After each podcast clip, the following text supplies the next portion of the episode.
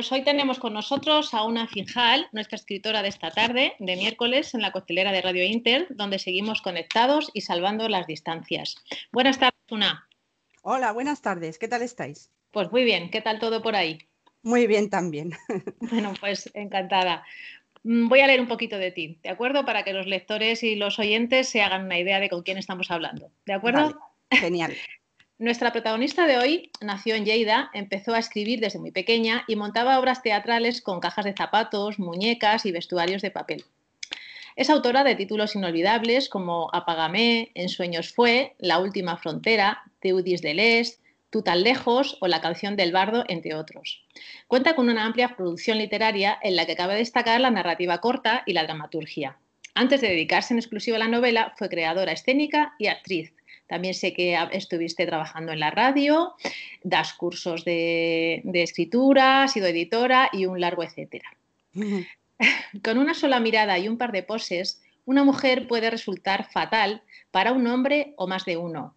Engaño, erotismo, seducción y humor al servicio de un romance loco, insólito e inesperado. El diablo tiene nombre de mujer es su última publicación, una novela romántica erótica publicada con editorial Zafiro de Planeta, de la que vamos a hablar esta tarde.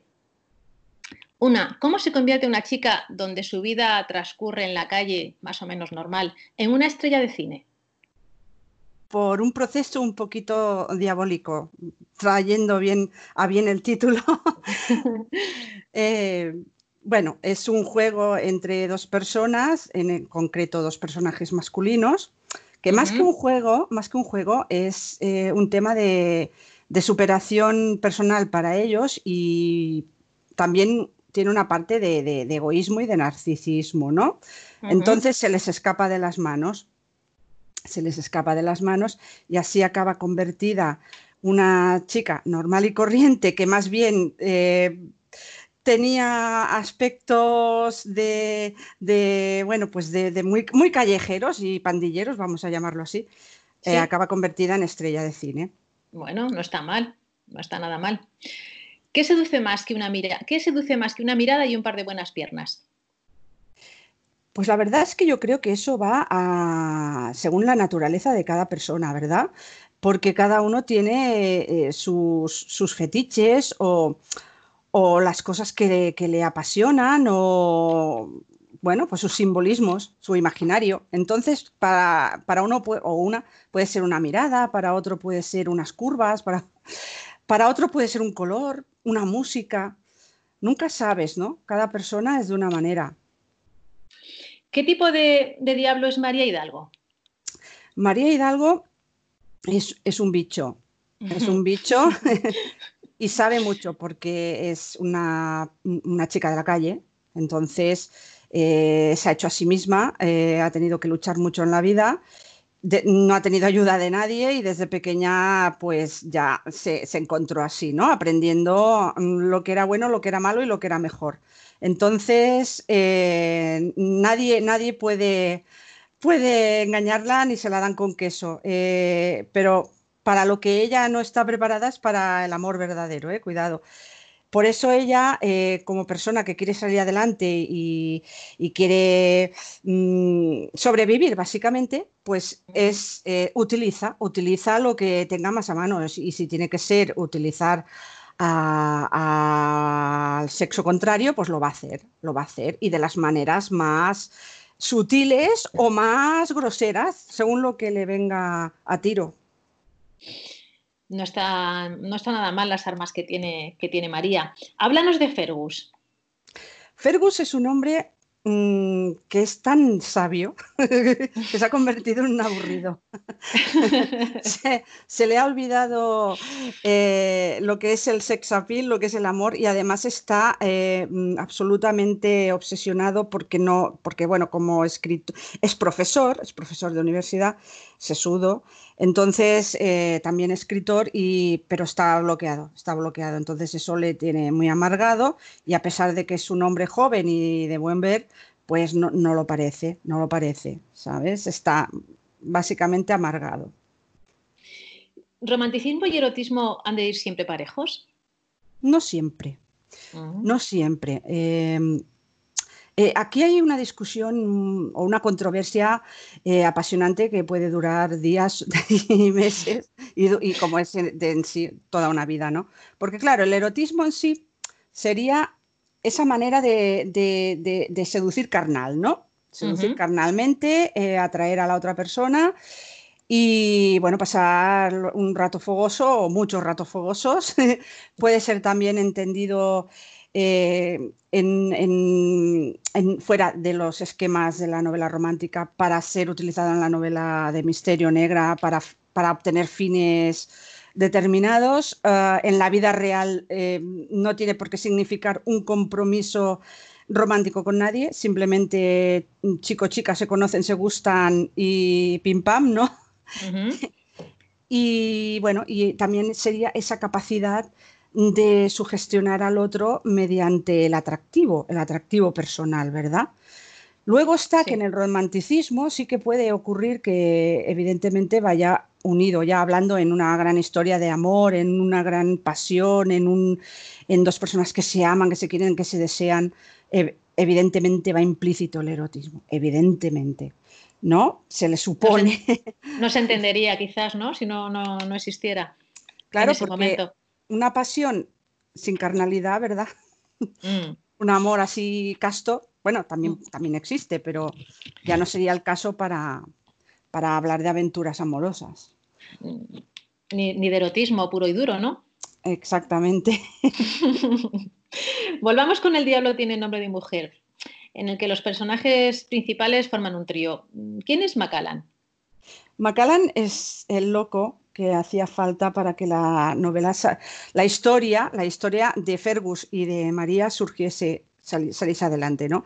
Es ese personaje eh, amigo, apasionante, apasionado, mm, con mucha energía y es, eh, el, bueno, es el director que, de, de cine que convierte a la chica en estrella. Eh, gracias a él, pues Fergus y María y el propio Macallan se ven envueltos en este, en este trío enloquecido. Y en este trío del que hablas, eh, ¿siempre hay alguien en discordia o no tendría por qué ser así? Siempre están a la zaga, están están, las cosas no son fáciles y entonces el proceso por el que transcurren sus vidas es bastante, mm, bastante de, bastantes roces, ¿no? Porque todos tienen sus objetivos y eh, cada uno los resuelve como mejor puede o sabe. Entonces eh, surgen conflictos surgen muchos conflictos que pueden poner en peligro incluso la amistad, porque no sé si lo he explicado, eh, Fergus y, y Macallan son íntimos amigos, el uno ayuda al otro siempre, tanto a nivel profesional como personal, entonces esto puede incluso llegar a repercutir en, la propia amistad. Te voy a poner una cosita y me dices que qué está sonando. Vale. Vamos allá.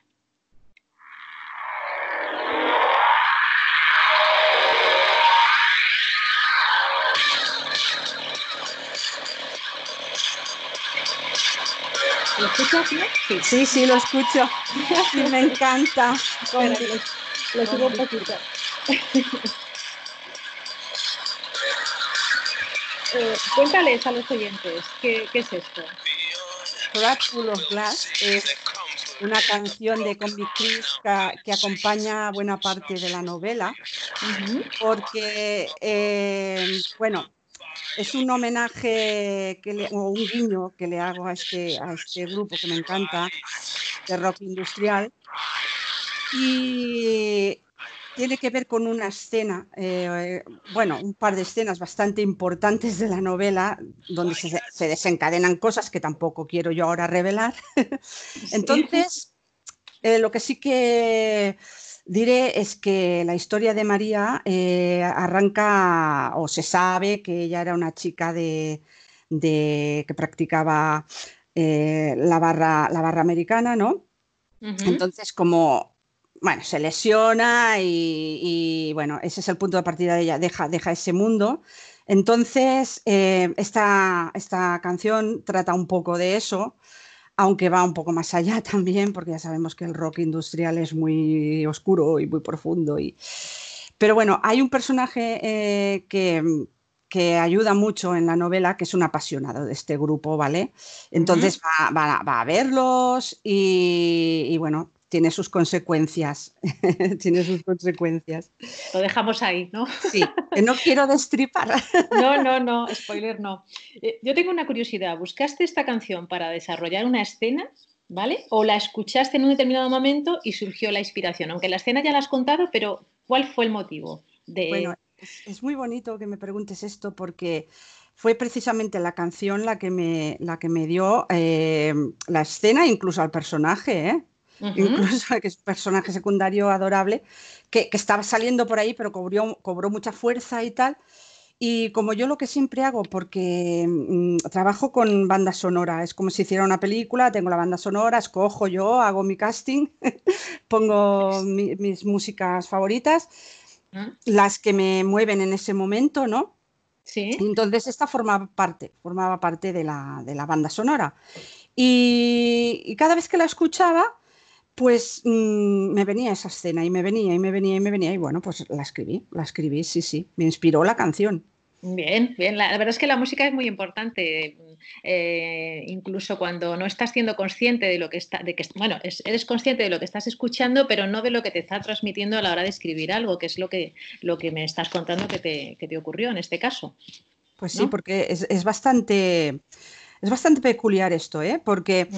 eh, a mí, en mi caso, por ejemplo, sí me mueve mucho la música, me inspira, me, arrebata y me hace escribir las mejores cosas, ¿eh? Eh, de verdad que sí. Entonces, mm, por ejemplo, pues luego eh, ves a veces que, dices, jolín, si, es que parece que esto es que estaba predestinado a que, fuese junto de la mano, ¿no? Te quedas a veces Sorprendida, ¿no? Impresionado y sorprendido, sí. Sí, sí. sí. Yo sé que eres música aficionada, que cantas, tocas el piano y la guitarra, pero ¿por qué guardas tu música en cuadernos escondidos? Esto se va a salir un poquito de, la novela, pero quiero saberlo. pues, pues, bueno, es una cosa que, que, bueno, a ver, yo podría decir que me hubiera gustado mucho eh, dedicarme a la música, ¿vale? Entonces, bueno, pues las circunstancias mm, típicas que no puedes estudiar música de pequeño, eh, pero bueno, siempre he sido, mm, me ha gustado escribir, mm, escribir, siempre, no sé cómo explicarlo, me ha gustado escribir poesía y me ha gustado escribir canciones. Y porque te suena una melodía en la cabeza y bueno, luego ya de mayor sí que empecé a, aprender instrumentos y tal, en concreto piano y guitarra. Y, bueno, aprovechaba para hacer eso, pero luego dices, ¿dónde lo llevo? No, mira, me da vergüenza, no sé, estoy tímida en ese sentido, me lo hago para mí, me, me, me encanta hacerlo y, mira, ya está. se queda guardado porque me, da vergüenza porque pienso, con la cantidad de gente buenísima que hay, profesional, haciendo, que, voy a enseñar yo nada. ¿no? no, no, pero eso sí que no, porque entonces fíjate, los escritores cuando se empieza a escribir pensarían lo mismo. O sea, está bien que lo guardes y lo disfrutes, pero no pienses que dónde voy yo, porque no. bueno, hemos hablado un poquito, un poquito he leído de qué, de qué va esta historia, hemos hablado un poquito de los personajes, pero dime qué, se van a encontrar los lectores con, con esta novela. Mm, un poquito, a grandes rasgos. Con este diablo tiene nombre de mujer. Pues se van a encontrar con una chica mala, con, se van, con una aventura divertida a ratos, a ratos un poquito más seria, más, um, más dramática, pero bueno, no llegamos al drama ni muchísimo menos. ¿eh? Está escrita en clave de comedia eh, y aunque sí que hay procesos de tensión y de, y de mm, momentos amargos, dijéramos, pero básicamente es una comedia romántica, porque me apetecía mucho eso, ¿no? Eh, aligerar un poco la carga que supone de, ser mm, siempre muy dramático. Entonces, como lo que nos gusta también es, huir, divertirnos, reírnos y hice esta apuesta, ¿no? Eh, entonces sí que se van a encontrar momentos mm, de mucha risa, divertidos, ¿eh? Momentos, sí, sí de, de incluso. Qué bien. ¿Tú crees que se lee mucha novela romántica erótica o no? Bueno, mm, yo creo que sí. Creo que es una, un, género que está mm, en alza que, gusta, que gusta bastante, no a todo el mundo, no a todo el mundo, pero a quien le gusta, pues sí que lo, lo lee y le gusta estar a, continuamente enterado de las novedades y se sigue, se sigue, hay un seguimiento. Sí que es verdad que hay una división grande incluso entre autores de decir, bueno, pues no me gusta poner escenas muy subidas de tono en mis novelas, otros que sí. Entonces, la novela erótica como género en sí está en auge, está en auge y porque ha habido gente que ha roto lanzas importantes y ha abierto como el camino, ¿no? Entonces, sí, sí, sí, sí, sí que se lee, sí, sí. Sí. Y has escrito, sé que has escrito, además te he leído, eh, novelas de otros estilos. ¿Con cuál te sientes más a gusto? Pues mira, yo con todos, porque mm, siempre mm, no me gustan las etiquetas, eso siempre lo digo, no me gusta que nos clasifiquemos en decir es autor de romántica, policíaca, terror. Eh, yo creo que es la historia la que llama al autor y el autor debe explicarla, ¿no? Entonces, según cómo se configure, mm, pues así será. Eh, luego el género ya lo tiene que poner el editor o, el lector, pero el autor debe ser, si, él quiere, ¿eh? cada uno, ya te digo, cada uno hace lo que le, apetece, pero el autor mm, tiene que ser libre de escribir la novela que él quiere, la historia de los personajes que le han llamado, y luego ya se verán qué género encaja. Ya, no hace falta eh, como dices, registrarlo antes de casi de haber empezado a escribir la, historia. Claro, porque sabes qué pasa, que las etiquetas limitan mucho, porque a veces limitan mucho, eh, yo creo que, que, una historia debe ser grande, debe ser mm, expande, expande, te se te expande, ¿no? Te trasciende a ti como autor, mm. debe ser grande y si le ponemos etiquetas a lo mejor la limitas y la haces más pequeña. Y eso es lo que da un poco de miedo, ¿no? Si por ejemplo te van haciendo imposiciones, no, no, esto por aquí no, esto por allí no, quita esto, pon aquello, entonces ya no podríamos tener la libertad de escribir las historias que nosotros queremos contar. Y en ese sentido eh, yo abogo por la libertad del autor a escribir sus historias como él quiera. Bien, eh, ¿Dónde podemos adquirir tu novela? Una que está a punto de salir, está ahí en el horno, ¿no? Va a salir ya en todas las... Está en la eh, rampa de lanzamiento. Eh, pues, sale en, sí, en todas las plataformas porque de momento sale en ebook y un poquito más tarde saldrá en papel, el formato papel. Pero principalmente pues Amazon, Nubico, mm, Casa del Libro, Tagus, mm, Corte Inglés, bueno, todas las plataformas habidas y por haber. Bueno, eh, eh, ¿sale qué día sale? ¿El día 16? Tengo entendido. El día 16 de junio. Bueno, pues que los oyentes estén atentos a, este día para, adquirir el libro. Mm, dice una que soy un espíritu del bosque y de la naturaleza. Mi alma vuela libre por entre las cosas bellas, las veo, las disfruto y luego las escribo. Por eso a veces me cuesta saber si sueño o vivo. Cuando leas mis historias verás que soy tus ojos y tu corazón, porque lo que en mí palpita contigo va a latir. Cuando quieras soñar, vente conmigo. Yo creo que no puede ser más claro, ¿no? Yo he leído esto y la verdad es que, que, me ha llegado al alma. O sea que sé cómo eres, te conozco desde hace unos cuantos años y, bueno, mm, una, pues te deseo todo el éxito del mundo con, este Diablo tiene nombre de mujer, que estoy segura que, así va a ser. Y nada, que sigas escribiendo. Dinos en qué redes estás para que también te, podamos seguir. Y como digo, un placer. Así que cuéntanos primero dónde, en qué redes estás antes de despedirnos. Vale, gracias, gracias Rosa. Pues estoy en todas. Estoy, tengo canal de YouTube, tengo Instagram, eh, Twitter, Facebook y LinkedIn. O sea, tengo todo. Todo. si no te encuentran es porque no te han buscado bien. Eso mismo. bueno, pues eh, como te digo, un placer, una, y te mando un beso muy grande y todo el éxito del mundo, te deseo. Muchísimas gracias, un beso enorme para vosotros. Ah, eh, bueno, he estado encantada, un placer enorme y muchísimas gracias. Gracias a ti, un saludo desde la costelera. Un saludo.